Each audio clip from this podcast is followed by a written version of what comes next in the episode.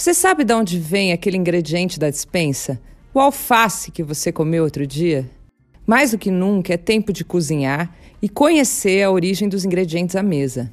Fazer escolhas conscientes na hora de comer e imaginar o futuro da comida em um mundo com uma grave crise ambiental e social. Esta semana na Gama a gente vai falar de comida. Até porque, se tem uma coisa que se faz em quarentena, é comer. Eu sou Luara Calvianic e este é o podcast da semana. Toda semana, a Gama traz cinco conteúdos e este podcast sobre um mesmo tema. A Isabelle Moreira Lima, da Gama, conversou com o Roberto Esmeraldi sobre o tema Futuro da Comida. Nesse papo, ele traz soluções surpreendentes para o futuro e também alguns alertas. Belle, me fala um pouco mais do Roberto. Ele é um super cozinheiro e é jornalista, mas é também pesquisador e ambientalista. E a gente foi colega no Paladar, o caderno de gastronomia do jornal Estado de São Paulo, onde ele assina a coluna Prato Cabeça até hoje. Ele é também vice-presidente do Instituto Atá. Ouve aí a nossa conversa. Esmeralda, eu queria que você começasse falando então para onde está indo a comida. O que, que a gente pode esperar do futuro da alimentação? Com certeza nós vamos enfrentar uh, uma uh, mudança grande uh, do ponto de vista do que hoje é aquela comida chamada assim, vamos dizer, de massa, assim, aquela aquela comida que é commodity, né? Toneladas aí de proteína, toneladas de carboidratos. E então nesse nesse mundo que hoje é um mundo que movimenta uh, navios, grandes contêineres, uma, uma logística global uh, muito cara, muito complexa, nós vamos ter com certeza grandes, grandes mudanças.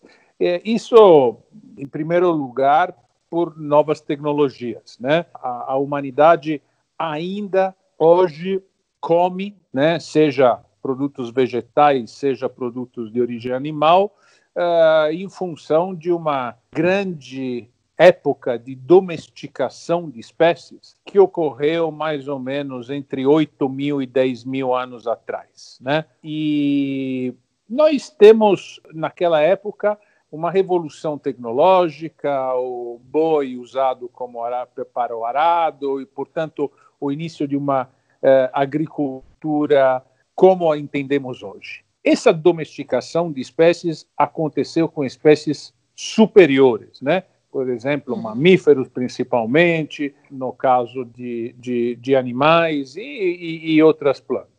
Hoje nós estamos prestes a uma domesticação de espécies inferiores, né? Micróbios, de um ponto de vista uh, geral, diferentes formas de vida que muitas vezes nem se encaixam exatamente no mundo animal ou vegetal. Às vezes estão assim num leque de tons intermediários entre os dois. E essa revolução, essa nova onda de domesticação está acontecendo uh, nessa década e nós vamos ter até o final dela uma uh, grande variedade de aplicações né, que uh, vão afetar principalmente o uso da comida, né, e isso se chama tecnicamente de fermentação de precisão.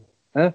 A fermentação de precisão é a aplicação de micro-organismos para transformar, basicamente, uh, uh, qualquer matéria-prima vegetal, uh, pode ser folha, galho, qualquer coisa, até lixo, né? E, e, em açúcares e, e, e em proteína.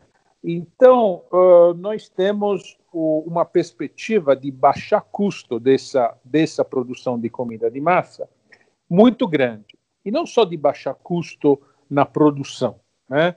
mas principalmente na distribuição, porque isso vai poder ser feito com software a ser colocado à disposição e, e, e, vendido em todos os cantos do mundo. E, portanto, você não vai precisar necessariamente de eh, levar a soja eh, do Brasil para engordar um porquinho na China e esse porquinho depois vai virar presunto na Holanda ou na Itália e depois vai voltar para o Brasil para o consumidor final comer. Toda essa complexidade ela vai na realidade evoluir para uh, uma uh, produção mais difusa, mais descentralizada e muito mais barata. Isso vai ter mudanças, portanto, no ponto de vista até muito relevante para o Brasil, né, que aposta muito em ser uh, fornecedor de commodities. Esse modelo tende a entrar em crise. Mas e com relação ao que não é commodity ou ultraprocessado, Esmeralda?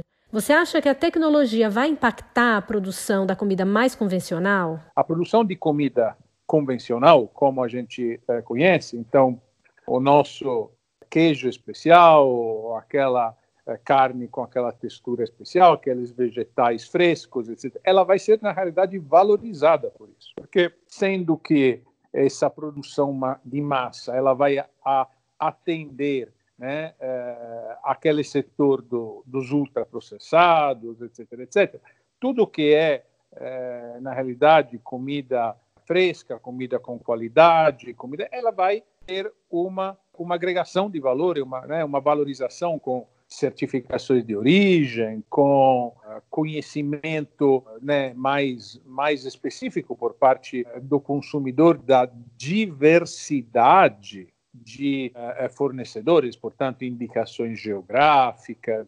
Né, esse tipo de coisa tende a aumentar. Isso por quê? Porque vai ter um, uh, menos competição para uso da terra por parte dessas grandes mono, monoculturas, seja elas, elas de pasto ou sejam elas de eh, soja, milho e, coisa, e coisas do tipo. Né?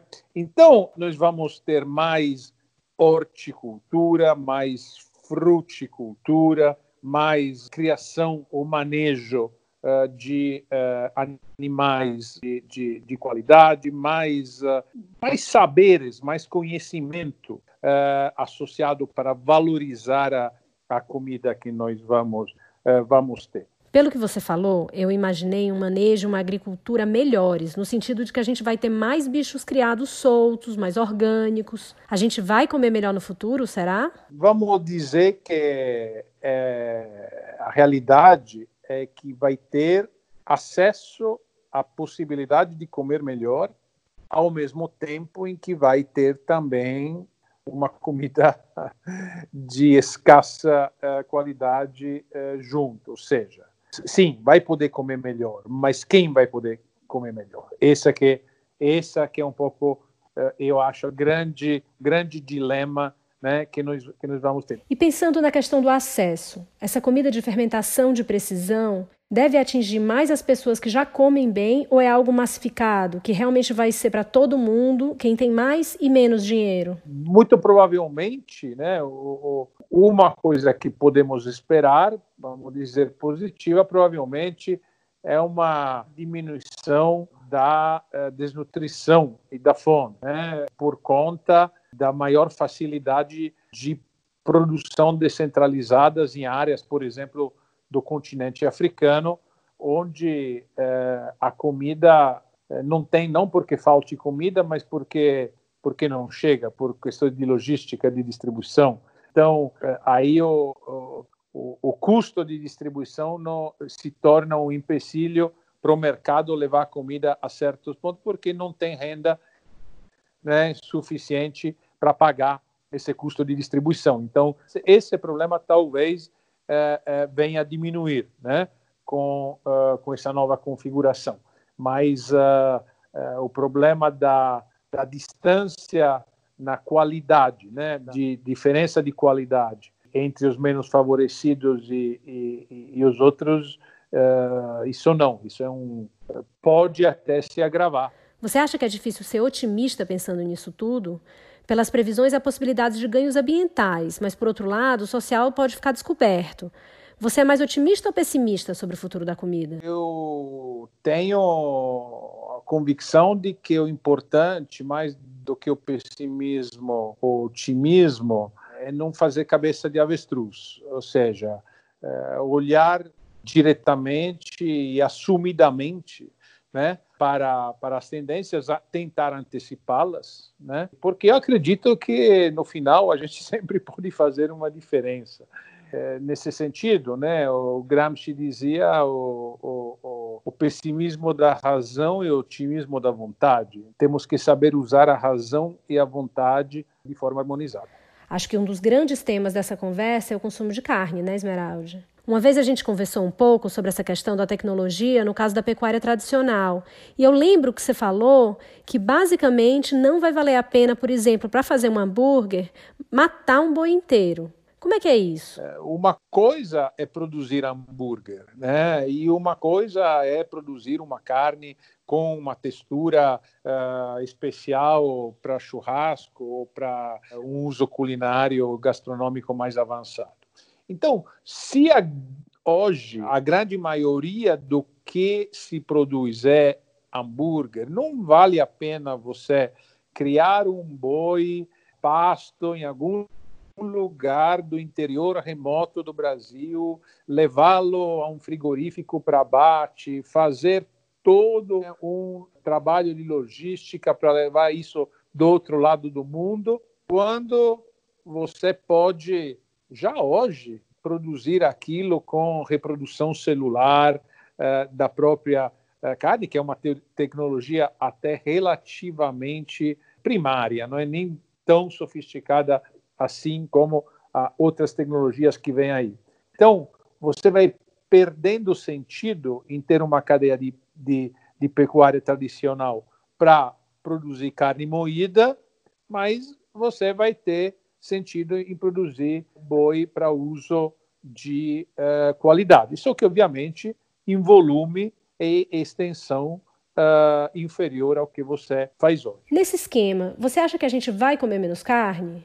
Bom, nós uh, temos uma, uma tendência globalmente que é às vezes contraditória, né? Nós temos uma saturação da carne em, nos países mais desenvolvidos que tendem a reduzir, né, ou já reduziram o consumo per capita, e, temos ainda uma tendência de aumento em países muito limitados uh, no consumo de, de carne uh, até recentemente. Mas a curva está definida, ou seja, quando você chega né, àqueles 120, 130, juntando tudo, né, bovino, uh, pescados, suínos, aves, etc., quilos por pessoa ano, né, a curva começa a diminuir. Você começa a a ter demandas de uma alimentação mais variadas.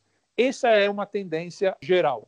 Agora, aquilo que a gente estava falando do hambúrguer e dessa é, é, mudança com a, a, carne moída, com a hoje que já acontece hoje com a, a reprodução celular e vai se tornar muito mais barata com a fermentação de precisão, é que, é, na realidade, você vai comer um troço aí que tem cara de carne, mas assim, não, não está nem muito claro se é carne, porque ele pode ter uma base vegetal. Ele pode ser feito né, à base de folhas, mas uh, os micróbios vão transformá-lo numa uh, proteína com a cara da carne. Você pode ler uma matéria sobre o futuro da comida com mais informação sobre esse tema no site da Gama. Entra lá que logo você vai ver o tema da semana: comida. Lá tem também uma entrevista com a Rita Lobo sobre a necessidade de todo mundo aprender a cozinhar. E isso não ficar como responsabilidade de uma pessoa só da casa. A maioria das vezes, as mulheres. Tem também um depoimento emocionante da chefe Eda Matos, que fala da sua cozinha que faz referência direta à sua infância na Chapada Diamantina, na Bahia. Uma cozinha com história. Tem também uma reportagem sobre a crise financeira que os restaurantes estão enfrentando nesses tempos de pandemia e as saídas encontradas até agora. Entra lá no site da Gama que você pode ler tudo isso.